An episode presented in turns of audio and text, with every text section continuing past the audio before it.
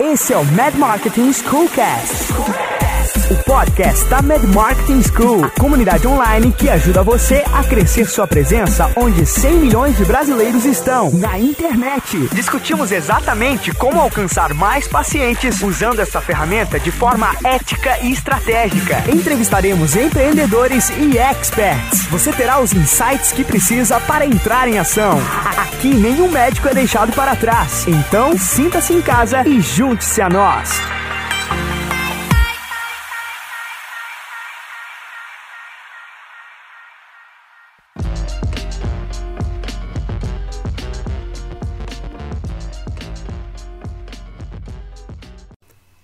Olá, seja bem-vindo a mais um episódio do Mad Marketing Schoolcast. Aqui Flávio Quinalha, seu anfitrião, e vamos hoje ao episódio de número 14. Esse que é o primeiro podcast do Brasil sobre marketing digital e negócios médicos. E hoje conversei com um colega médico, Dr. Laércio Guerra, ele que é médico cirurgião plástico também. Ele é idealizador do De Médico para Médico, um podcast, um canal onde ele já tem conversado com colegas médicos sobre essas questões aqui que falaremos nesse episódio do podcast. E ele também é criador do método Evive, de gestão para clínicas e consultórios. Ele tem MBA de gestão de saúde pelo INSPER, MBA também em Health Tech pela FIAP e é proprietário da clínica Evive, localizada aqui em São Paulo. Então vamos lá, foi um papo muito legal. Anote tudo aí, você vai ter vários insights. Então vamos, aperte os cintos porque está começando mais um episódio do Mad Marketing Schoolcast.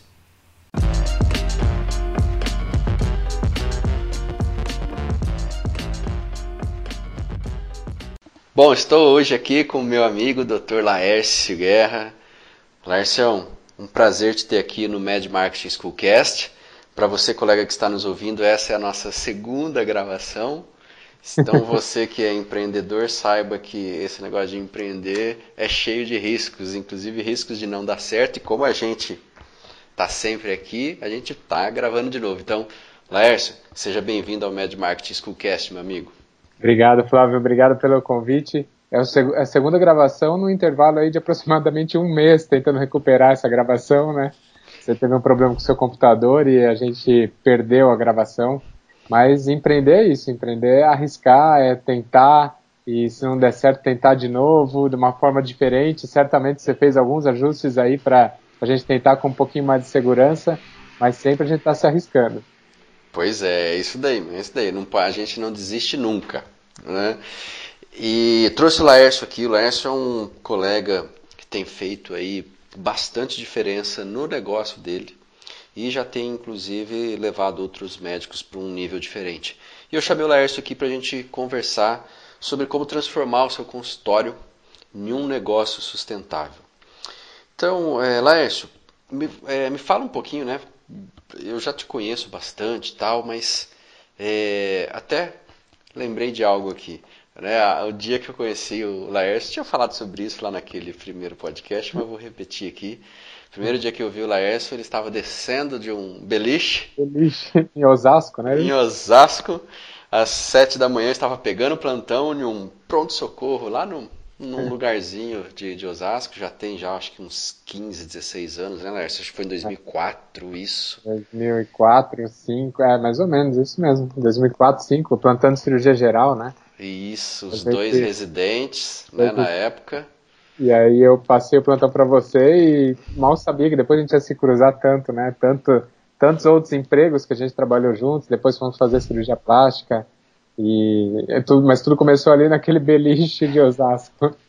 Pois é, meu, e como que é o destino, né? Mas que legal, porque foi um encontro ali casual de uma passagem de plantão e depois, olha, várias e várias vezes estamos juntos aí em várias coisas, né? Inclusive nessa empreitada aí de fazer o nosso consultório dar certo, de trazer aí a cabeça empreendedora e a, a gestão, marketing, enfim, tudo isso que a gente nunca viu, não, não aprendeu, trazer isso para a nossa realidade. E o Laércio tem feito isso com grande propriedade. Então, Laércio, vamos lá. É, conta um pouquinho né, para a gente como que foi essa sua trajetória aí, né, um pouquinho, desde lá daquela época, né? E consultório, isso, abrir. O que, que você fez para ser o Laércio, mega empreendedor, que já tem, assim, inclusive ensinado médicos hoje sobre toda essa sua experiência? Bom, vamos lá. É, começando, começando bem do começo mesmo, eu decidi ser médico é, por uma vocação, então era algo que, que eu tinha desejo mesmo, não tinha nenhum exemplo de médico na família, não tinha ninguém médico que me que fosse meu exemplo assim dentro da família, mas eu desde sempre quis ser médico e desde sempre eu entendi o médico como um médico de consultório, um médico que tinha um relacionamento com o paciente, que poderia ter sua própria clientela. E aí, nesse caso, nesse assunto, eu me apoiei sim em um médico que era um médico da família minha, um médico de família que cuidava dos meus avós, cuidava dos meus pais e cuidava de todos os meus tios, tudo. Então, esse era a minha referência. E nele é, eu via muito esse lado humano, né, de, de poder abraçar uma família inteira, de poder cuidar de uma família inteira. Ele era cardiologista e médico, o, o, o clássico médico de família. Naquela época não existia a residência, a formação médico de família, mas ele era, ele era o clássico médico de família. E eu então entrei para a faculdade de medicina querendo ser modelando esse médico, né? Eu queria ser muito parecido com ele, que queria entrei para fazer inclusive cardiologia. E na faculdade, eu, eu, quando conheci cirurgia, que até então, como eu falei, não tinha vivência nenhuma de medicina, quando eu conheci cirurgia, lá por volta do terceiro ano, eu falei, opa, esse negócio parece ser legal, de, de cirurgia me chamou mais atenção. E aí, como eu, a minha ideia inicial era ser cardiologista, minha, meu passo seguinte foi, bom, cardiologista, cirurgia, você é cirurgião cardíaco. Só que a cirurgia cardíaca, a gente sabe aí, pode ter até cirurgião cardíaco nos ouvindo, é uma batalha grande para você chegar a ser aquele médico que eu tinha como referência, um médico que é, pudesse cuidar do, da sua própria clientela, dos seus próprios pacientes. Era muito, o caminho era muito difícil, né, um cardíaco ter sua própria, seu próprio consultório e exercer ali da forma como ele quisesse. Normalmente, esse médico vai ser um assistente do assistente do assistente, para depois subir um degrau, e chefe de equipe mesmo ele vai demorar bastante para ser. Nesse meio tempo do, do caminho da faculdade ali, eu decidi por volta do quinto, sexto ano, é, a minha namorada, era minha namorada na época, hoje ela é minha esposa, ela fez uma cirurgia plástica. E eu já tinha olhar para cirurgia plástica, já tinha olhar para outras cadeiras de cirurgia, já tinha definido como cirurgia, como cirurgia mas tinha olhar para outras cadeiras. E a, e a minha namorada na época, minha esposa hoje, ela fez essa cirurgia, fez uma cirurgia, uma rinoplastia, e me chamou muita atenção é, duas coisas. Uma, o, o, a rapidez do resultado, assim, então, como aquilo era transformador do ponto de vista de mudança física, e me chamou a atenção muito a mudança emocional que tinha, que eu vi, que eu vi nessa, nesse caso, né, dentro de casa, vamos dizer assim. E é ali que eu, que eu optei por cirurgia plástica. É, então, o caminho para uma, uma especialidade veio muito de atrelar é, o que a cirurgia plástica consegue entregar, mas também atrelar esse modo de vida de consultório. Sempre pensei nisso e era assim que eu queria, que eu queria exercer a medicina. Quando eu comecei no próprio consultório, eu comecei muito cedo, é, por, por, orientação até de um cirurgião plástico que eu, que eu ajudava, já no R3 de cirurgia plástica eu já tinha uma portinha que eu atendia. Era uma, um, um quarto dentro de uma, de uma casa que, que eu alugava, a casa era de uma psicóloga, lá tinha ginecologista, tinha dentista, tinha psicóloga, que era ela, tinha uma outra é, médica endócrino, e tinha um quartinho lá que eu aluguei, era um quarto de 3 por 4 eram 12 metros quadrados, e é, era quarto mesmo, porque a casa tinha a forma de um quarto, né? Tinha, tinha a forma de casa mesmo, não estava estruturada para uma clínica. E ali eu comecei. E eu sempre imaginei, sempre imaginei o modelo de uma clínica muito bem estruturada. É, eu passei mais ou menos um ano e meio, dois anos nesse lugar. Ali eu comecei a, a atender meus primeiros pacientes particulares. Ali tudo realmente teve o, o, primeiro start. Até hoje eu tenho pacientes dessa salinha. É muito legal esses pacientes voltarem hoje, já, né, depois de tanto tempo. Mas é, depois de, de então 2006 para 2020 são 14 anos de cirurgia plástica já. E, e pacientes que me acompanharam desde aquele momento. E quando eu, quando eu entendi que, que o caminho poderia ser de, de uma estrutura maior, uma estrutura melhor, mais adequada, inclusive para o meu paciente, né, para a minha satisfação pessoal, eu comecei a me arriscar um pouquinho em outras situações. Então, dali eu saí para um consultório que eu dividia com mais quatro médicos num lugar melhor, então era uma estrutura já melhor, bem pequeno o consultório, a gente só dividia a sala, era uma única sala, mas era uma estrutura já melhor para o paciente.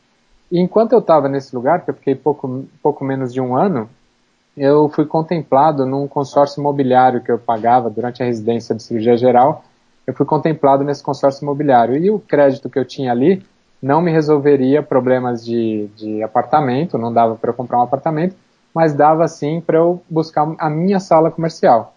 E ali que eu comecei, eu tinha uma reserva, ao invés de pegar uma, eu já peguei duas. Eu tinha uma reserva que deu para fazer um consultório é, muito bonitinho, muito bem estruturado, dentro do que eu sonhava. Só que aí, a hora que eu abri, eu caí no, no, no, no problema que todo mundo tem quando começa, né? Eu não tinha pacientes para aquela estrutura que eu fiz. Então, eu fiz uma estrutura, gastei tudo que eu tinha, mais o consórcio ali que eu fui contemplado, abri o consultório, contratei uma secretária e não tinha ninguém para atender lá. E, e ali as dores começaram, porque a gente, no, durante muitos anos, eu, eu, com o consultório aberto, eu fazia plantões para muitas vezes bancar esse próprio consultório. Então, era um, era um gasto que eu tinha fixo, né, o taxímetro funcionando ali, e, e a gente não tinha de onde tirar, não tinha pacientes na época, e eu fazia vários e vários plantões para bancar aquela estrutura. A minha esposa se formou mais ou menos na, na dermatologia, mais ou menos uns, é, acho que uns cinco anos depois, uns quatro, quatro, cinco anos depois de mim, e, desculpa, três a quatro anos depois de mim, e ali a gente começou, na mesma sala, a gente começou dentro, do, de, dentro dessa estrutura que eu tinha montado. A gente era uma única sala de atendimento, a gente começou a alternar essa sala. Nenhum dos dois tinha paciente, então ela também trabalhava em outros lugares e as coisas foram acontecendo com o passar do tempo, as coisas foram acontecendo da gente é, ter dificuldade para uma única sala, da gente dar um passo para uma segunda sala e ali a gente começou a ficar mais corajoso. Na nossa área a gente tem muito investimento de equipamento, a gente achou caía na, na ladainha dos vendedores de equipamentos, né, que olha, doutor, com quatro, cinco pacientes você paga esse equipamento. Ah, então tá bom, quatro, cinco eu consigo. E a gente foi se comprometendo com dívidas, dívidas, dívidas, virou uma bola de neve e a gente praticamente quase quebrou em determinado momento. Depois de quase sete anos de clínica, não, desculpa, quase cinco anos de clínica, é, que a gente tinha dado esse, crescido, então a gente tinha uma estrutura já maior, mais inchada e comprometido com vários investimentos que a gente não podia arcar, a gente praticamente quebrou né, nesse período. E aí a gente contratou uma consultoria. E essa consultoria veio e ela falava o seguinte, que a gente só não tinha quebrado efetivamente porque as nossas entradas eram boas.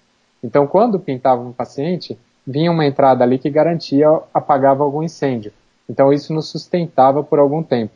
Mas essa consultoria é, organizou muito bem a gente. É, essa consultoria não era daqui, daqui de São Paulo, era uma consultoria que eu trouxe do interior, prestava serviços para alguns, alguns familiares meus. E acabou que não dando, não dando muito certo, porque ela estava em Campinas, que é a minha cidade natal, o negócio aqui ficava tudo muito distante, é, acabou que não funcionou tão bem essa consultoria.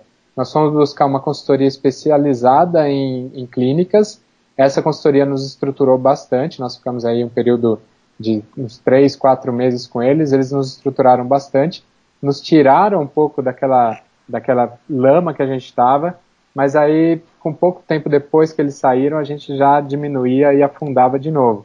E aí eu fui entender que eu, eu era o responsável por tudo aquilo que eu tinha criado, tudo aquilo, tudo aquele cenário que existia tinha saído de um sonho meu e eu tinha apostado, eu tinha investido, eu tinha tentado, é, da mesma forma como eu tinha como eu tinha feito todos esses passos, o passo de reconstrução teria que ser minha responsabilidade também.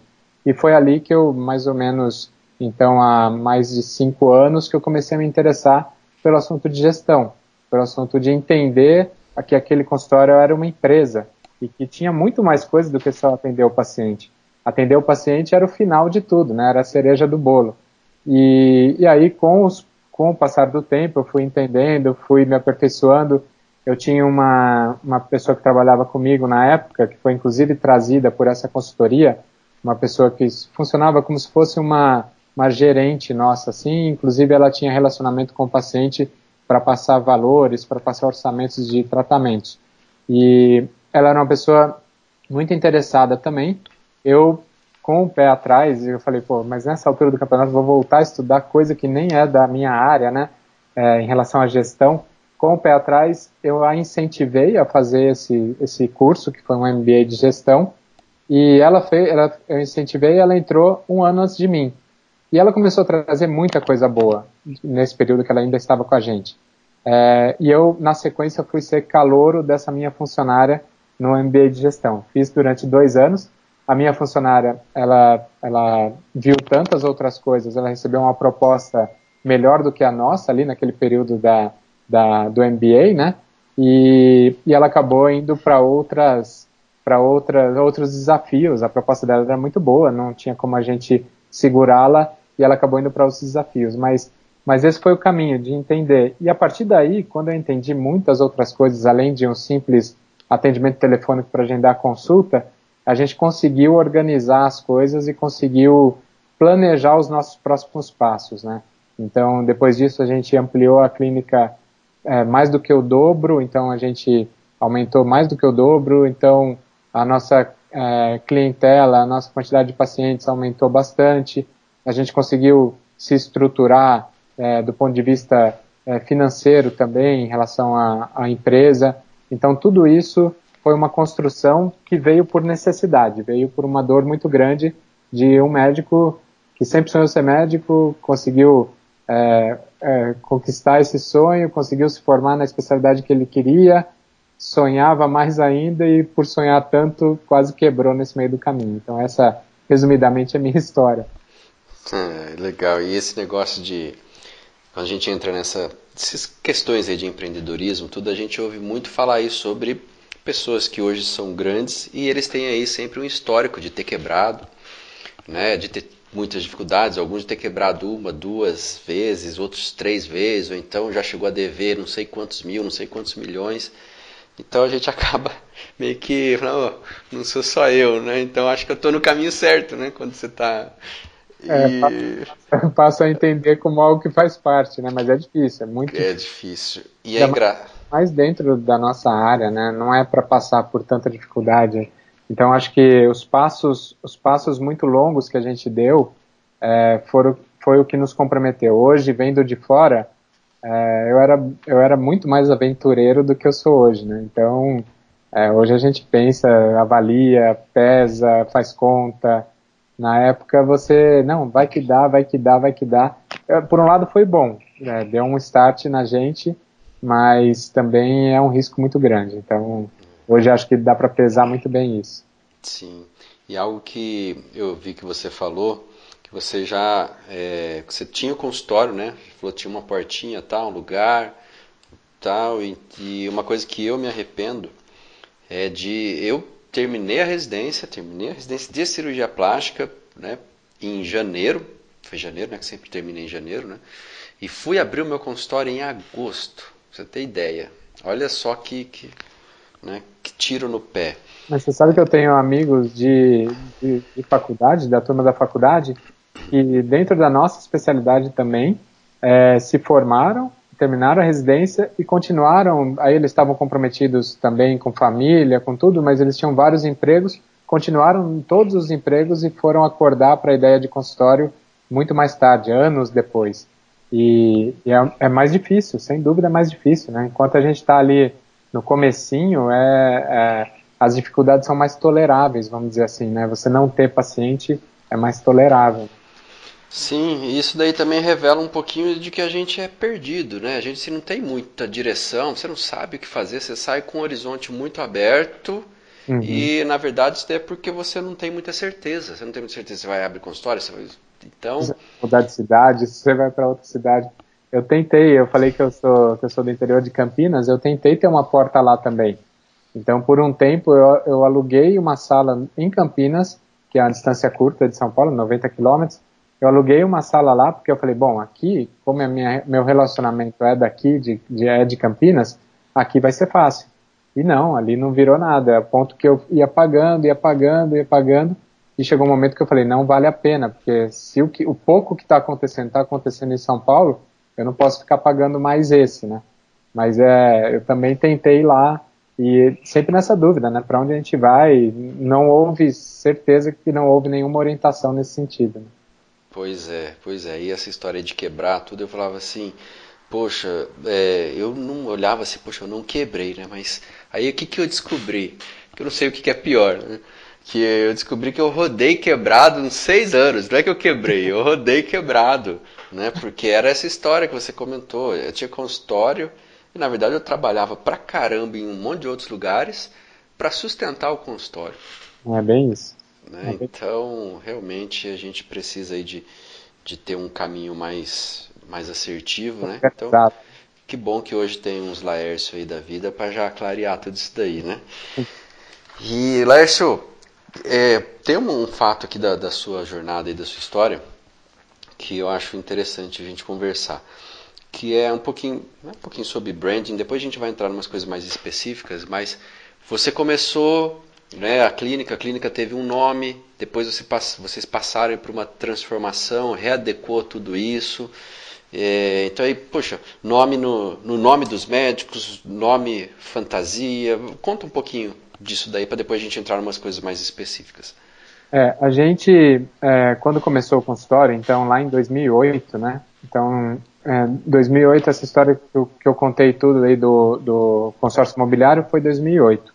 Então, quando a gente começou ali, é, e aí eu comecei sozinho, algum tempo depois minha esposa veio, a gente tinha um consultório que atendia, a gente não tinha um nome. Então, inicialmente atendia seu telefone, essa secretária que eu tinha, ela atendia consultório médico bom dia, consultório médico boa tarde, e era assim que era, eram os atendimentos. É, depois que a minha esposa veio, a gente definiu que a gente precisava de um nome, a gente, a gente precisava pôr um nome à clínica. Na verdade, esse consultório começou em 2007, eu sozinho, e em 2008 a minha esposa veio. Não posso errar as datas porque tem a ver com casamento aí, não posso dar furo. E aí, em 2008, quando ela veio, a gente decidiu que precisava de um nome e a gente partiu para o nome clássico lá, que era o nome dos do, sobrenomes nossos. Então ela é Daniela Pimentel, eu sou Laércio Guerra Garcia Júnior, e ficou Clínica Pimentel Garcia. E a gente fez até um, um, logo, mandou fazer um logo, a gente pôs esse uniforme, pôs um uniforme na, na nossa secretária que a gente tinha, e ali ficou Clínica Pimentel Garcia. É, a gente casou, em 2008 a gente casou, nós fomos para nossa lua de mel, nós, nós passeamos lá em, na Grécia e Turquia, lugares maravilhosos, e cada lugar que a gente ia, a gente já estava incomodado com esse Pimentel Garcia, parecia muito um escritório de advocacia, né? E aí a gente já estava incomodado com isso, cada lugar que a gente ia, a gente pensava no nome. Ah, vamos pensar nesse nome. A gente anotava, pensava, anotava, anotava Acrópolis, é, um monte de outros nomes que a gente colocou numa lista lá. Um dos lugares que a gente visitou foi Éfeso. Éfeso era a cidade onde Virgem Maria é, Pontas, né, que é onde a Virgem Maria ficou depois que Jesus foi crucificado. Nós visitamos esse lugar, essa casa, um lugar mágico para a gente, assim, foi muito especial. E a gente saiu de lá com esse nome, Éfesos, Éfesos, Éfesos. Chegamos aqui em São Paulo, é, tinha no meu prédio, tinha um amigo meu que trabalhava é, no prédio comercial, ele trabalhava com branding. E a gente passou para ele e falou, olha, a gente quer chamar a clínica de Clínica Éfesos. Ah, por quê? Não, porque a gente quer, a gente, a gente viu lá, achou legal esse nome. Você consegue desenhar um logo? A gente só pediu isso para ele. Aí ele desenhou um logo, o logo ficou bonito, na época para o que a gente imaginava, ficou bonito. A gente é, tinha um, um louro, assim, ficou bem legal, a letra especial, uma letra diferente. Passamos 10 anos com esse nome, Flávio. Clínica Éfesos. E-P-H-E-S-U-S. As pessoas não sabiam falar o nome. As pessoas não sabiam, falavam Efeus, Efos, Efesus. É, é, e aí teve uma mulher, uma paciente, que falou uma vez Epineus. E, e aí a gente foi indo, e assim, para passar e-mail, ah, sou letra, não conseguia escrever o e-mail e tal, uma dificuldade bastante grande. E a gente nunca se atentou para isso.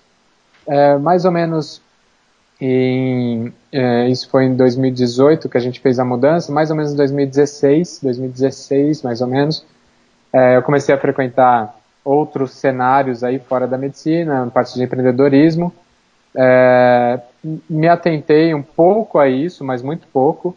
Em 2017, é, 2000, final de 2017 eu entrei para um grupo de empreendedorismo, um mastermind de, um, de um, uma série de empresários de várias áreas e lá eles me perguntaram, eu era o único médico e na hora lá que a gente apresenta o que, que a gente faz, qual que é o nosso negócio, para ouvir pitadas e, e, e, pauladas de todo lado, né? Mas é, um, é uma coisa que funciona muito bem. É, quando eu apresentei, os caras, todos eles caíram matando em cima do meu nome, que o nome era muito ruim, que o nome não conectava. A gente falou, não, mas existe uma história, uma história aqui, ó, do casal, foi para lá, tudo. E eles diziam, olha, é, isso não faz sentido nenhum, porque a história é sua, não é uma história do seu paciente seu paciente, você acabou de falar, eles me perguntaram, você acabou de falar que ninguém sabe falar o nome, né, um nome que não conecta, tudo. E aí a gente, é, na virada dos 10 anos, 10 anos de clínica, a gente fez a mudança de marca. E essa mudança de marca nasceu nesse grupo de, de empreendedores aí, é, num, num, num projeto que a gente teve, e foi uma coisa muito, muito, muito bem trabalhada, sabe? A gente contratou uma empresa daí, uma empresa de branding, de naming, é, eles criaram o nome, então o nome hoje é Evive, e aí o logo nosso é os Zs virados para dentro, o I no meio os dois Vs. E ali tem uma simbologia toda especial que aí sim conecta com o nosso paciente, a área do nosso atendimento dermatologia, cirurgia plástica. Ali a gente tem o I simbolizando um espelho, é uma palavra criada, uma palavra em espelho. É, então a gente traz essa ideia do espelho, ela é envolta por um círculo, que é considerada a forma perfeita. Então, a gente, quando traz isso também, a gente fala do meio interno, meio externo. A gente considera que o que a gente faz é, da forma externa impacta o interno de cada paciente. Então, tem uma, tem uma lógica muito mais interessante e muito mais fácil desse paciente entender. O trabalho dessa empresa foi é, muito, muito bonito, assim, porque eles, eles fizeram uma entrevista inicialmente só comigo, uma entrevista só com a Daniela, depois colocaram nós dois juntos, fizeram entrevista com nós dois juntos, aí eles traziam é, uma série de nomes, é, apoiavam-se em várias frentes do que a gente tinha falado, e a gente não achava o nome, não achava. E chegou um momento que eu fiquei incomodado com aquilo, porque tudo bem que é o trabalho deles, né, mas é, os caras traziam cinco, dez nomes, a gente falava que não. Mais cinco, dez, a gente falava que não. Aí chegou um momento que eu falei, olha, vocês desculpam, mas é, não tá. Ele falou, fica tranquilo, é justamente assim, a hora que bater, é, os dois vão acender junto a lâmpada aí, vão acender junto a luz e, e vai conectar. E foi assim que aconteceu. Então, a mudança de marca, depois que a gente fez, deu um trabalho muito maior do que eu imaginava. É, eu achava que era só mudar o nome fantasia, mas a gente quis mudar a razão social. Quando se muda a razão social, você muda absolutamente tudo. Todas as licenças que a gente tem com, com a clínica, a gente teve que refazer, não dá para adaptar, tem que fazer tudo novo é, todo o cenário de banco. Então, é um trabalho bastante grande, muito maior do que eu imaginava. E por que, que a gente só não mudou só o nome Fantasia? Porque o nosso nome de registro era Clínica Éfesos mesmo. Então, sempre ia estar em toda a documentação, ia estar o Clínica Éfesos e aí não ia dar certo, né? E muito importante dizer que essa mudança de marca é, nos colocou muito mais próximo ao paciente. Então a gente fez um, é, a gente fez um, uma história toda, né, para o lançamento dessa marca que, que bateu, é, vai bater dois anos. A gente fez o lançamento, bateu um ano agora em outubro de 2000, dois anos, outubro de 2020. É, desculpa, estou até perdido aqui. Outubro de 2019 nós fizemos um ano e, e a gente e a gente trouxe uma história muito contando a história do nosso paciente, entendendo o que, que a gente faz ali dentro. E isso conectou muito bem com o nosso paciente. Hoje é uma marca muito mais comercial desse ponto de vista também, muito mais fácil das pacientes, dos pacientes se conectarem, falarem a marca, então funcionou bastante esse caminho aí. Legal, show de bola. Lércio, eu tenho uma, uma visão sobre esse assunto, queria saber a sua. Colega médico vai começar ou já está em determinado é, momento aí da, da história dele, e ele ainda não tem essa coisa de marca, tudo bem determinado. Você acha que é mais interessante, que já me fizeram essa pergunta algumas vezes, melhor a marca um nome fantasia ou a marca, se for, vamos supor que é um médico só, tá? O consultório é só ele, ou no nome dele. Ele posicionar no nome dele ou posicionar no nome de uma de uma marca, de um nome fantasia? Eu acho que você já deu a resposta aí, né? Sendo ele, somente ele, eu acho que o nome dele é muito forte. É, agora, se houver um projeto, uma, um plano de expansão, até mesmo com outras especialidades, é, forem criados outros cenários ali, seria muito difícil eu atender hoje como cirurgião plástico tudo que eu faço dentro da clínica Daniela Pimentel, né, que é minha esposa. É, ao mesmo tempo, ela dentro da minha clínica. Então, para nós, houve essa necessidade de um nome, de um nome fantasia, né, um nome é, criado aí, para que a gente pudesse é, trazer mais, é, mais uma prestação de serviço em, em frentes diferentes. Então, com isso, a gente também tem projetos de expansão, a gente já pensou lá na frente, né, de, por exemplo, se eu quiser criar uma segunda unidade, sempre o nosso, no, nosso próprio nome é, carrega junto com, com ele, né, toda, toda a nossa bagagem aí, toda a nossa, toda a nossa experiência. Não que hoje o Evive já carrega o meu nome e o nome dela, mas eventualmente a gente consegue ainda se desvencilhar de qualquer situação que possa, possa acontecer num futuro de, de expansão, de crescimento. Legal, então se for uma coisa mais solo, uma carreira solo, interessante no, no próprio nome do, do colega, né? Da colega. E se for uma coisa conjunta, criar um nome fantasia, né? É, eu penso assim. Legal, eu também. É, é o que eu imagino, que até eu como eu faço para mim mesmo, né? Legal, vamos para umas coisas é, pontuais aqui agora, tá, Lércio? Tá, transformar o consultório num negócio, e principalmente negócio sustentável, né? Começando ali do começo, obviamente, começar pequeno, mas pensando grande. Se eu for é, definir alguns departamentos, mesmo que aí você explique isso daí direitinho, quais o, os departamentos que eu preciso entender ou então é, estabelecer para poder construir tudo em uma base sustentável? É, eu acredito muito, é, Flávio, que a gente não pode, a gente não pode assumir tudo sozinho. Então, é, nós temos o papel de técnico dentro dos nossos consultórios, né? Nós somos os médicos do, do jogo ali. É super importante dizer que eu continuo sendo cirurgião plástico, eu amo o que eu faço, é, não pretendo deixar de fazer cirurgia plástica por muitos e muitos anos, mas é, quando a gente assume esse outro lado de cuidar do consultório como uma empresa, você precisa entender que outros papéis vão precisar ser exercidos ali dentro. Se você for sozinho com uma secretária, é, que muitos é, é, o, é, o, principal cenário aí do começo, você vai ter sim que, que abdicar do seu, da sua parte técnica ou criar espaços dentro da sua agenda para você também cuidar de uma parte administrativa. Se ao ponto que você vai crescendo, você vai trazer pessoas para essa frente também que possa te ajudar. De repente, uma secretária com um pouco mais de experiência, que possa te ajudar é, com contas a pagar, contas a receber. Mas o cenário assim básico que a gente tem que definir é, são esses são esses esses pontos. Então, eu vou ter uma parte administrativa da clínica, eu vou ter uma parte técnica da clínica que eu sou responsável como médico, eu vou ter uma parte é, de equipe, de treinamento das pessoas, então de engajamento dessas pessoas que trabalham com você, de organização dos processos que tem ali dentro, que você vai ter que estar atento também. Se você estiver sozinho no começo, você vai ter que estar atento a isso também. É, eu vou ter uma parte muito importante que você domina super bem, que é a parte de marketing.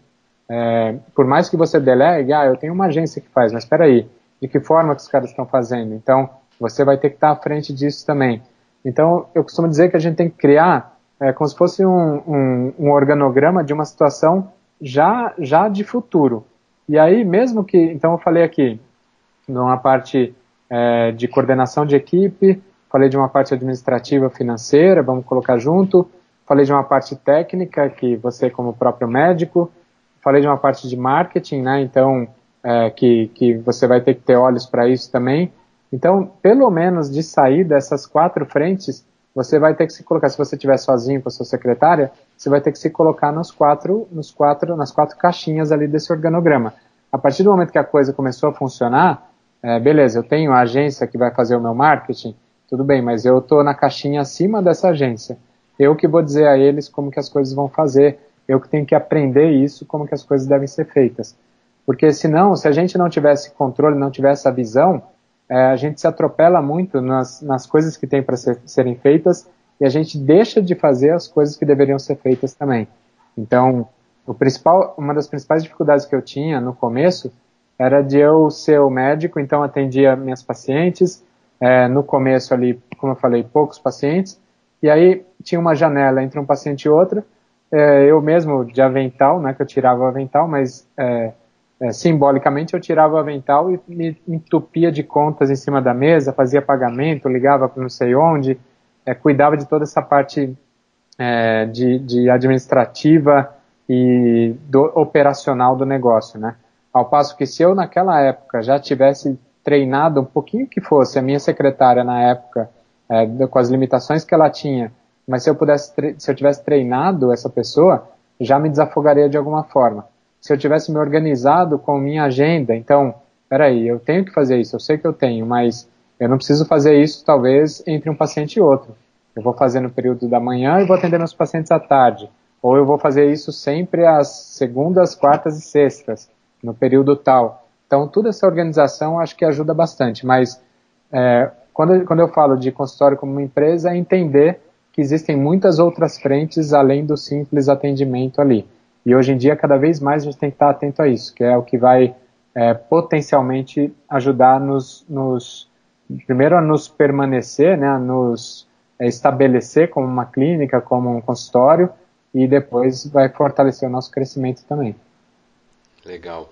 E você falou aí de treinar, né, inclusive como uma das áreas, e falou de, de pessoas, e assim, as pessoas não vêm prontas na maioria das vezes, e elas não vêm prontas também em termos de até de alinhamento, né? Porque ela precisa te conhecer, te entender como que funciona tudo, para poder se alinhar com o mesmo propósito que o seu. Mas vamos lá.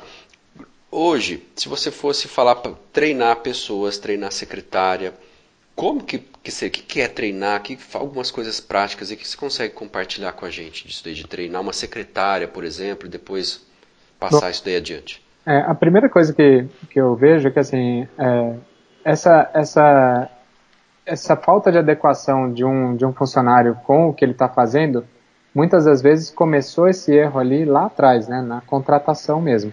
Que hoje em dia a gente acaba contratando muito por necessidade. Então, eu preciso de uma secretária, eu jogo no grupo dos amigos médicos, eu jogo no grupo é, dos, dos sei lá, da, da, da, da, minha convivência ali, eventualmente pior, pior que pode ser eu jogar no grupo da família, né?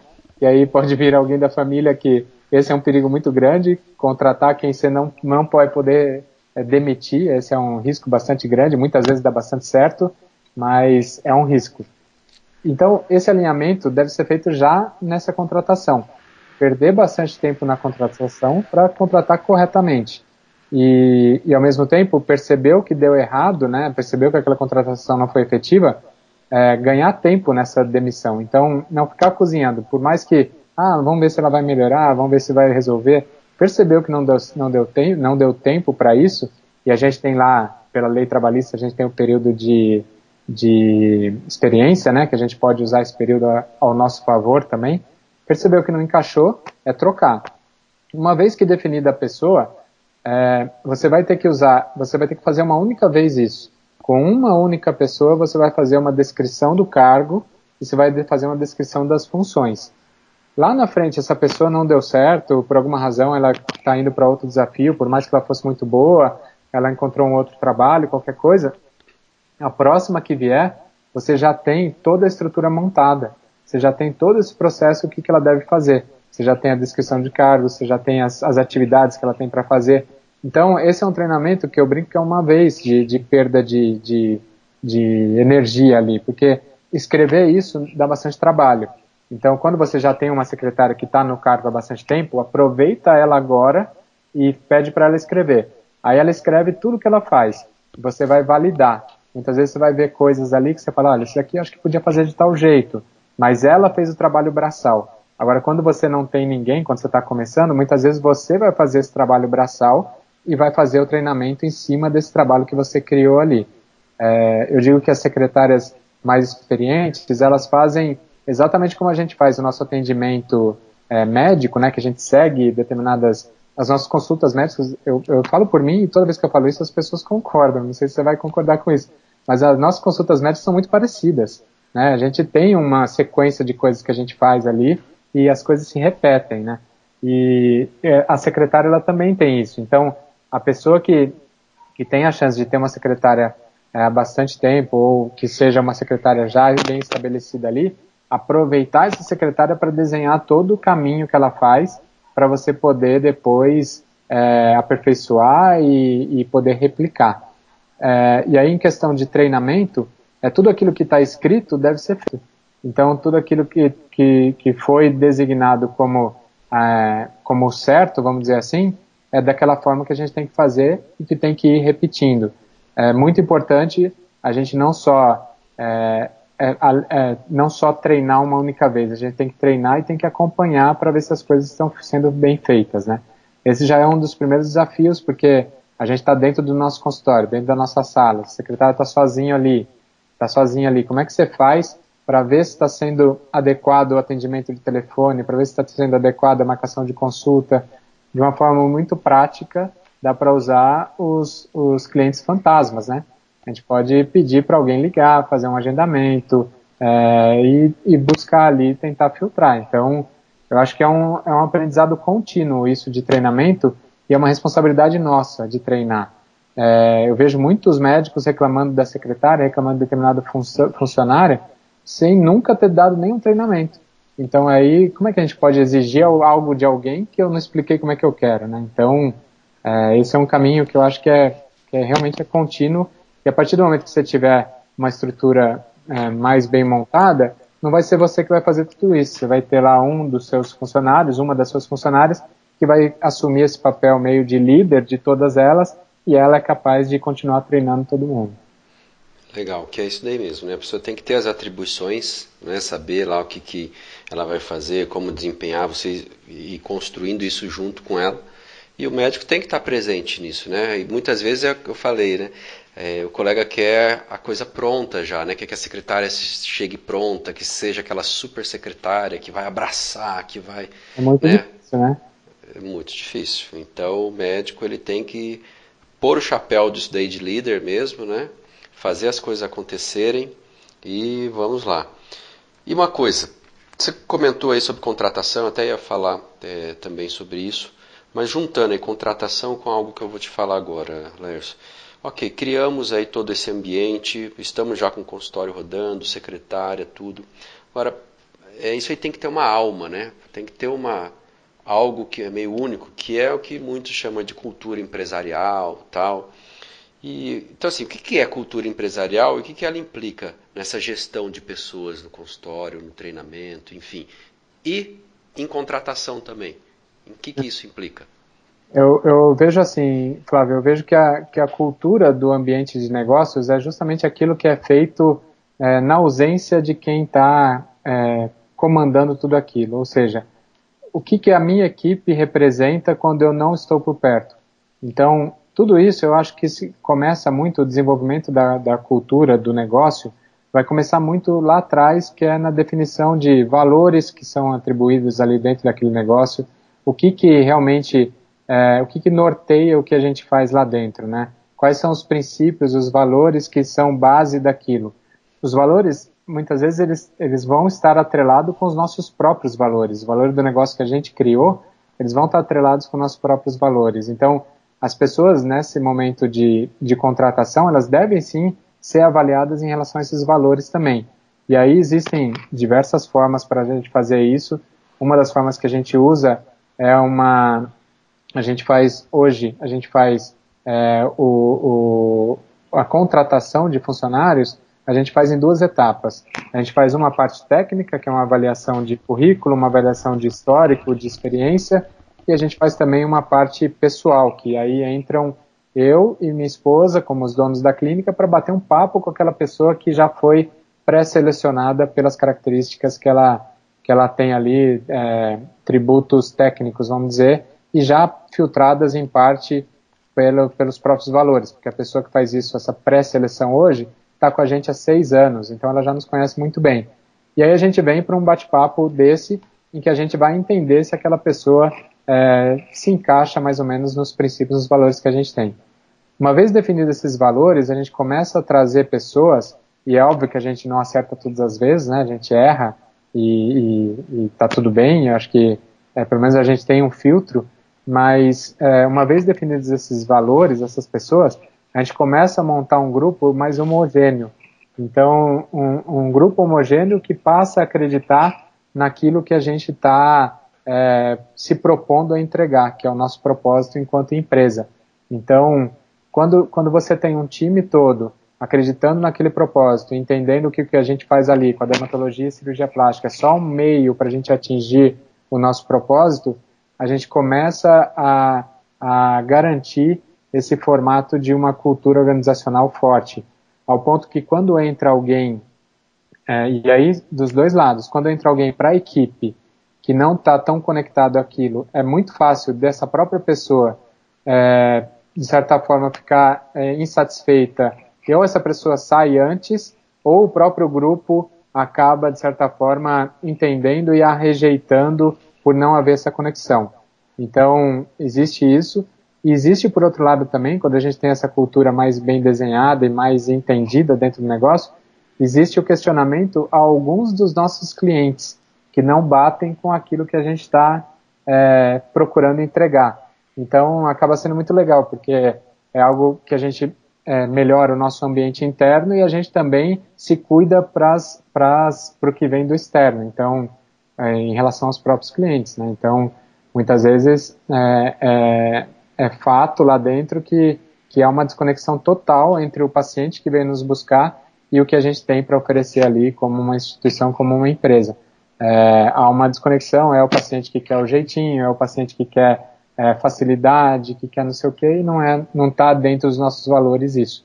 Então, essa cultura eu acho que também é abastecida com o tempo e parte muito das pessoas, das, das pessoas que são escolhidas e do trabalho é, contínuo também de engajamento, de valorização do nosso propósito, de valorização do que a gente está fazendo ali dentro. Legal, legal. Nerson, me, me ocorreu uma coisa aqui. Você consegue compartilhar com a gente alguma coisa que vocês fizeram aí na, com a sua equipe para tentar criar esse senso de unidade, esse senso de time, esse senso de todo mundo estar tá ali junto, se alegrar com as conquistas, todo mundo tal? É, a gente tem algumas histórias bem marcantes lá dentro, Flávio. E aí o que a gente faz, a gente. É, isso eu aprendi no, no livro que eu li, um livro do Rony Mesler, não sei se você já leu, que é, é. não sei o que tem asas, me fugiu o nome agora. Depois você escreve, quando você for lançar o podcast, a gente lembra o nome, é, me fugiu. Mas é o livro do dono da reserva, Rony Mesler. E ele tem um, uma. É, nesse livro, ele fala muito de cultura empresarial e como eles fazem com relação aos funcionários, de mantê-los todos é, vestindo a camisa propriamente dita e, e, vibrando com aquele negócio. Né? Então, tem vários exemplos que ele tem lá. E, e contando essa história aqui que eu vou contar, eu, eu, me lembro bastante de exemplos que ele trouxe no livro também. É, da nossa história, era, a gente tinha uma, uma esteticista que trabalhava com a gente, que ela tinha um cabelo lindo, um cabelo liso, longo, e a mãe de uma, de uma funcionária nossa, é, de uma das recepcionistas, teve um, um determinado câncer, é, um câncer de ovário, necessitou fazer quimioterapia e perdeu o cabelo. E a gente estava ali é, empenhado junto com a Karina, que é a filha dessa, dessa, dessa paciente, né, é, em, em, ajudar a Karina.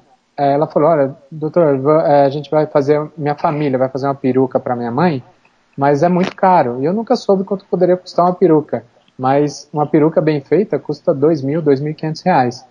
E a parte mais cara da peruca, obviamente, é o cabelo. E, e ela estava nesse dilema, tentando achar situações da, da família toda para tentar é, cada um ajudar um pouquinho para comprarem a peruca. E aí a gente, como clínica, eu e a Daniela, não, a gente tem que dar uma forma de ajudar isso de algum jeito é, não vamos dar a peruca, mas vamos tentar viabilizar isso, né? E a gente jogou no nosso grupo lá dos funcionários, que a gente estava tentando achar forma, se alguém tinha alguma ideia tal. E, e aí surgiu uma, uma coisa que daí você vê que há uma conexão muito mais forte do que um simples bater cartão, né? É, essa menina que tinha o cabelo liso, longo, ela se propôs a cortar o cabelo e doar o cabelo dela para fazer a peruca para a mãe da outra funcionária. Então são coisas assim que tocam, que você fala, pô, o negócio é mais, é mais legal do que parece, né? Teve uma outra situação que a gente trocou os computadores do, do, do, da clínica, não todos, mas sobraram ali dois, dois computadores, acho, e a gente ia fazer uma doação para esses computadores. E, e aí os computadores estavam mais, mais lenti, lentinhos, tudo, mas é, funcionavam ainda, a gente ia fazer uma doação, e a equipe veio para mim e pediu se não podia dar um dos computadores para a Ju. A Ju é a nossa copeira lá, que ela não tinha computador em casa. E é uma coisa que passou totalmente batido da gente de perguntar, alguém precisa de um computador, né? É, passou batido. Então, é, esse envolvimento, assim, você vê que, que há um senso de união, que há um senso de que nós estamos aqui e gostamos de estar aqui. Então, acho que são dois exemplos aí que eu me lembrei agora e que são bem legais. Mas, cotidianamente, a gente tem coisa é, tem uns arranca-rabos também, naturalmente, é muita mulher junto, mas é, tem coisas muito legais que nascem ali que, que valem a pena, como o Rony fala no livro, né, ser colocado no mural. Que, que é a, ideia que ele fala isso? O que, que é o colocar no mural? Colocar na vitrine. O que, que é o colocar na vitrine? É contar para todo mundo o que está acontecendo dentro do seu ambiente de trabalho. Então, uma ação dessa, obviamente, a gente é, fez depois é, um barulho lá no nosso grupinho, a gente é, agradeceu publicamente lá entre os funcionários essa outra que cortou cabelo. Então, são coisas, coisas legais pra caramba que, que dá para aproveitar. Legal, legal. Acho interessante isso que você falou. É, estamos aqui e gostamos de estar aqui, né? É. Isso daí é. O livro, é... sabe, Rebelde, Rebelde tem asas. Rebelde tem asas. Ah, o livro? É, Rony Mesler. É o dono da reserva. Sim, reserva. Muito bem, legal, show de bola. E, Laércio, você conseguiria, assim, de, de maneira simples, tal, mas desenhar, desenhar, falar, né? Mas como se fosse desenhando assim, um, um fluxograma de ou de hierarquia, ou de, de atividades, ou de papéis que, que comporia um consultório de, de rumo ao sucesso? É, eu entendo assim, tem que ter o cargo de, de diretor, de, é, CEO, do que você quiser chamar, mas é o, é o diretor lá em cima. Hoje, como está desenhado o nosso, né? Existe o diretor, é, que, eu, que eu acabei assumindo tudo isso. Aí depois a gente tem um lado é, administrativo, que eu tenho uma pessoa que faz isso, toda essa parte administrativa financeira, e essa pessoa tem um, uma assistente. Depois a gente tem um braço, então, é, ainda partindo então desse organograma, descendo, abrindo uma porta para administrativa, abrindo uma porta para o técnico, que aí a Daniela é a, é a, a, a coordenadora técnica e a líder técnica dos médicos.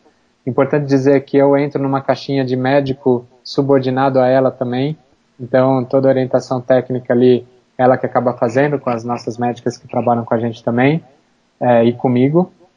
Depois a gente tem uma parte de recepção, e essa recepção a gente vai ter ali quantas recepcionistas forem ser, mas a gente sempre tem que ter uma como a representante ali, a coordenadora, que como eu falei, essa que vai treinar a próxima que vier. Então a gente tem um, um, um, um meio ali de, de recepção é, com essa coordenadora das recepcionistas. Essa mesma coordenadora, ela também acaba assumindo a coordenação de outras áreas que a gente tem, que é a área de enfermagem, a área de estética. Então, a gente tem as esteticistas ali e tem a enfermeira que dá o suporte todo na clínica, que também responde a essa coordenadora. Essa coordenadora é a que está com, com a gente há bastante tempo e que vivencia bem essa parte operacional, assim, ela vivencia de perto. Então, sempre, por exemplo, tem alguma, alguma ação acontecendo na recepção, ela já sabe que ela vai reportar primeiro para essa para essa líder de recepção e a líder de recepção vai levar para a coordenação. Então, eu entendo sempre assim, os braços vão sendo criados aos poucos, mas é, é importante a gente já ter o desenho na cabeça, porque aí você sabe, a pessoa sabe para quem se reportar, né?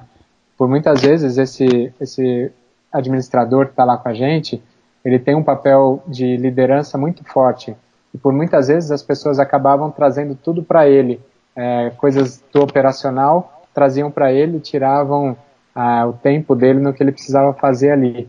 Então, coisa simples, por exemplo, quebrava uma privada, a descarga da privada quebrou, aí tinha que chamar o coitado do Elton lá, que ele estava lá na função dele, Então a gente quando organizou isso de ter essa coordenadora do operacional, hoje quebra a descarga da privada, a coordenadora que é avisada, ela já sabe que ela tem que ligar para o fulano, que é quem conserta isso. Então é, as coisas vão acontecendo de uma forma mais organizada, né? Quando você tem esse escalonamento, quando você tem os papéis definidos.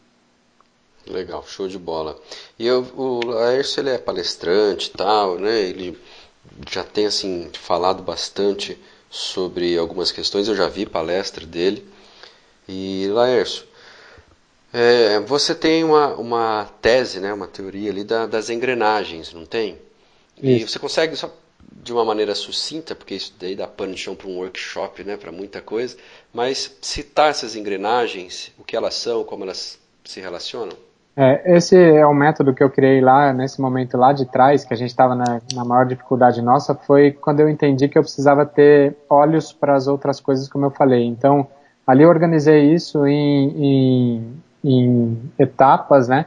E essas etapas depois eu acabei entendendo que era tudo uma coisa única, por isso das engrenagens. Funciona como um sistema vivo mesmo, com um organismo vivo, em que a gente tem que ter olhos para todas as engrenagens. Se uma, elas estão todas atreladas. Se uma delas trava, o sistema todo vai travar. Então, nas engrenagens, eu, são sete. Eu falo da parte de estratégia, então a gente definir estrategicamente o nosso consultório, quem é que eu vou querer atender, é convênio, é particular, onde eu vou abrir esse consultório, como vai ser o porte dele, é, toda a parte de estratégia. É, depois eu falo de, de pessoas, né, então a parte de organização de equipe, tudo isso que a gente estava falando falo de, de, organização dos processos, então é, como que a coisa vai andar dentro do consultório, é, organizar passo a passo todo, é, todas as ações que são realizadas ali dentro, eu falo sobre isso. Depois eu falo de uma parte é, de, de financeira, então a gente vai falar da parte financeira com o que, que é um fluxo de caixa, como que eu faço a organização financeira dos meus custos, das minhas despesas, qual a diferença de um para o outro, como que eu vou fazer a organização das, das minhas receitas, é, todo o andamento financeiro da clínica. Eu falo de controles, então quais são os controles, né, os, os, os indicadores que eu vou usar para saber se o negócio está andando, tá andando bem ou não. E a gente fecha com, com o marketing. Então, essas seriam as engrenagens aí é, para a gente, gente organizar todo esse panorama de, de uma clínica que, que aí a gente consegue ter um andamento mais organizado da clínica, consegue fazer mais sentido tudo que, tudo que acontece lá dentro. Legal, e é, enganado foi né, quem achou que ia se formar né, e receber o canudo lá e já ter a cereja do bolo, né, que é o paciente sentado diante de você, bonitinho, para você atender e tudo funcionando mil maravilhas, né? É, Olha só quanta coisa. Isso, eu não sei se isso era necessário antigamente, né, Flávio? Eu não tenho essa vivência, não sei se era tão importante assim, mas eu tenho certeza que hoje em dia a gente precisa estar atento a tudo isso. É, não existe mais aquele consultório que vai crescer sozinho é, porque eu sou bom e todo mundo vem a mim, né? E e a questão de, de tempo. Isso a gente vai ter que ser proativo, a gente vai ter que se organizar. Legal. E então assim, o que, que seria para você uma definição, assim, Lárcio, um consultório sustentável, não? Consultórios como um negócio sustentável. O que, que seria isso daí? É, eu entendo que o negócio sustentável ele, ele tem a ver com com uma sustentabilidade econômica e uma, uma sustentabilidade organizacional do, da, da própria empresa. A partir do momento que a gente tiver as pessoas certas, nos locais certos, nos lugares certos, é, a, a, a, organização ela tem que continuar funcionando independente de você estar ali o tempo todo. O que quer dizer isso? É óbvio que dentro do meu consultório ainda sou eu, ainda é a Daniela, as nossas principais fontes de receita. É óbvio que quando a gente sai e, e, e por férias, por qualquer coisa, a gente perde muito. Isso é uma dificuldade, é uma dor que a gente tem como empreendedor aí dessa área médica dentro do consultório.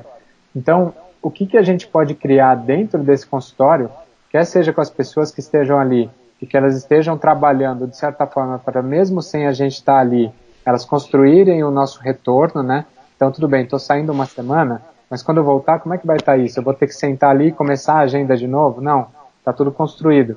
é, ou mesmo outros serviços que a gente possa criar, e aí eu chamo de uma análise 360 graus, né? Que é o que mais que o meu paciente precisa. É, todas as nossas especialidades, independente de especialidade, nunca fica só na consulta, nunca fica só, ah, mas eu sou é, um cardiologista, tudo bem, mas que, que tipo de exames você pode oferecer na sua na, na, no seu no seu no mesmo no seu atendimento? Que tipo de outras avaliações podem existir ali é, que vão fazer pro, é, sentido para o seu próprio paciente e que você vai conseguir é, resolver o problema dele melhor e você vai conseguir criar um pouco de uma base um pouco mais sustentável para você também. Porque senão é isso, né? A gente para é, e a gente está passando por um momento é, de, de, parada, de dor nesse sentido. A gente está vendo como é isso. A gente não consegue fazer funcionar nenhuma das, das nossas frentes, é, porque a gente está nesse período da, da Covid, que a gente está em quarentena. Mas, independente desse momento, que é um momento tão específico, se você estiver fora do seu consultório, o que mais que pode acontecer ali dentro? Porque, como eu falo, o taxímetro está ligado, né? É, o taxímetro está funcionando. Com você ou sem você ali, você está gastando muito. Então, a gente precisa otimizar isso e o consultório sustentável é toda essa organização junto com outros serviços que você possa criar e possam ser é, interessantes ao seu paciente. Muito bem, muito bem, que legal. Agora, Lércio, eu vou fazer uma pergunta mais, é, mais livre um pouquinho, mas se você fosse presentear um colega médico tá, com um livro, e esse colega médico, ele terminou a residência agora e vai abrir o consultório, ou ele está pensando mais seriamente no consultório, enfim. O, o livro que você imaginar como presente para um colega, que livro seria? É, é, um colega que ele vai, vai partir para o caminho de consultório, certo? Sim. É. Sim. Eu, eu, foi o livro que abriu toda a minha mente lá atrás para esse despertar aí de toda, de toda essa mudança de mindset que eu, que eu acabei tendo é, para esse lado mais de negócios, esse lado de entender é, como, como uma empresa. E o livro é o Mito do Empreendedor.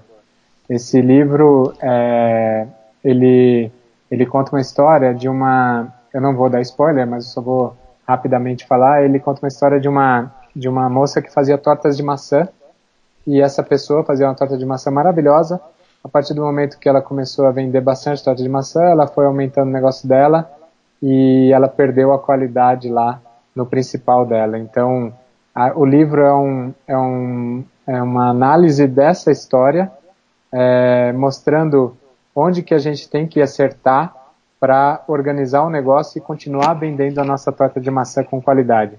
Não porque você está é, tá comprometido com outras tantas outras coisas que a sua torta de maçã vai deixar de ser boa e aí obviamente você vai perder o seu cliente. Então o mito do empreendedor ele fala desses três níveis né, na empresa. Ele fala é, do, da parte operacional, que é bem a gente. Ele fala do, do, da parte administrativa, que é tudo isso que eu falei, de organização e de, e de parte de é, estabelecer todos os ajustes ali, planilhar tudo que você puder. E ele fala de uma terceira parte, que é, é a parte da visão, de você pensar, falar, opa, peraí, isso aqui dá para fazer um negócio maior do que simplesmente ficar minha vida toda, meus 25, 30 anos de, sei lá, até mais, né, 35 anos de profissão, atendendo minhas consultinhas aqui. O que mais que eu posso fazer com isso? Então, esses três níveis aí mudaram completamente a forma como eu entendi, e, e mas foi o livro, eu, eu já reli esse livro, Flávio, pelo menos umas quatro, cinco vezes. É um livro que faz parte da minha da minha mudança aí. Acho que vale bastante a pena. Olha só aí que legal. Eu tinha esse livro é. e, e eu o presenteei. Eu dei para um tio meu. Ah, porque eu comecei a ler tudo tal, eu estava lendo. E ele contou uma história que eu falei: Meu, é exatamente a, a história do livro. E olha, eu tenho um livro, eu vou te dar esse livro. e eu presenteei ele com esse livro e acabei não terminando de ler. Mas é um livraço. É um livraço. Legal. Legal. E uma, uma última pergunta. Se você fosse deixar uma mensagem num outdoor, qual seria essa mensagem? Mensagem no outdoor. Cara, eu, eu, eu gosto muito de incentivar as pessoas a acreditarem nelas mesmas, né? Então, eu acho que seria nesse sentido. Acredite nos seus sonhos, é, corra atrás deles, mas não os descarte por achar que é impossível. O impossível, como diz a música, é só uma questão de opinião. você vai achar lá um caminho para que ele se torne possível. Então, acredite nos seus sonhos. Acho que é bem isso, é isso que eu vivo constantemente. Que legal, que legal. E Lércio, se alguém quiser entrar em contato com você, te achar, bater um papo, te chamar para alguma coisa, enfim, você tem aí né, um podcast também. É, posiciona a gente aí por, é, sobre isso daí. É, eu tenho o, um canal que eu criei para falar desses assuntos, né? E tudo isso começou em conversa durante cirurgia com o Paulo Godoy, que, é, que a gente trabalha juntos, e ele que me incentivou bastante a isso. Então eu criei um canal para falar sobre esses assuntos, que é um canal de, de falar de gestão de consultório, do dia a dia, dos desafios de consultório, e esse canal chama é, De Médico para Médico. É, hoje em dia já existem, como tudo, né, sempre existem alguns que, que acabam copiando, mas é, isso é uma, uma coisa legal de falar sobre marca, né? É muito importante a gente registrar as nossas marcas. Todas as minhas marcas, tudo aquilo que eu crio, o método que eu criei para gestão de consultório, esse que eu falei, está registrado. É, a marca do, de médico para médico está registrado. A minha marca como clínica está registrada. Então isso garante uma segurança muito boa, porque toda vez que, e hoje não sou eu quem vejo, esse escritório é pago para isso, toda vez que pintam de médico para médico lá, essa pessoa recebe um, um telefonema é, do, do, próprio escritório é, dizendo que essa marca está sob meu registro, que não é útil, é, não é, não é indicado ela utilizar, e obviamente as pessoas cedem porque isso pode virar uma até uma ação contra isso, né? Então, é o de médico para médico, vamos dizer, o oficial, não existe isso, mas ele é, é o de médico para médico e está no YouTube, no Instagram, no Facebook e no podcast também, e mais recentemente no Twitter. O Twitter é uma coisa que eu não usava, mas vou começar a usar aí, que acho que é legal. Alguns insights, e dessa conversa saíram muitos, né? Alguns insights a gente colocar lá é legal. Show de bola, show de bola. Laércio, muito obrigado. Eu acho assim que foi. Tivemos aqui praticamente uma hora de, de, de conversa. Tenho certeza que foi um, uma escola de insights, que é o nosso propósito aqui, que cada colega que venha, cada expert é, possa entregar isso. E eu vejo isso em todos e vi em você também, Laércio. Uma entrega assim, sem esconder nada, de coração, com técnica, com experiência de, de campo de batalha. Então, muito obrigado mesmo, viu, Lárcio? Obrigado, Flávio. Eu fico bastante honrado de fazer parte aí do, do seu grupo, eu sei do seu trabalho aí também. A gente é, começou em frentes diferentes, mas quase que juntos, né? Eu acho que é um papel legal que a gente está fazendo de tentar ajudar. A gente, a gente sente a dificuldade do médico. Com certeza você também recebe algumas mensagens aí é, de pessoas que, com simples detalhezinhos, alguns pequenos ajustes, podem ter resultados muito melhores e uma vida mais saudável do ponto de vista aí de qualidade de vida em relação ao trabalho, né? A nossa profissão é, é a mais linda que existe. Eu sou suspeito para falar, como eu falei, sempre sonhei em ser médico e eu acho que do jeito que a gente está fazendo a gente ajuda a cuidar da classe também. Então é muito bacana, parabéns para você também e obrigado de novo pelo convite. Legal, show de bola. A gente se vê, a gente se encontra por aí. Junte-se a nós!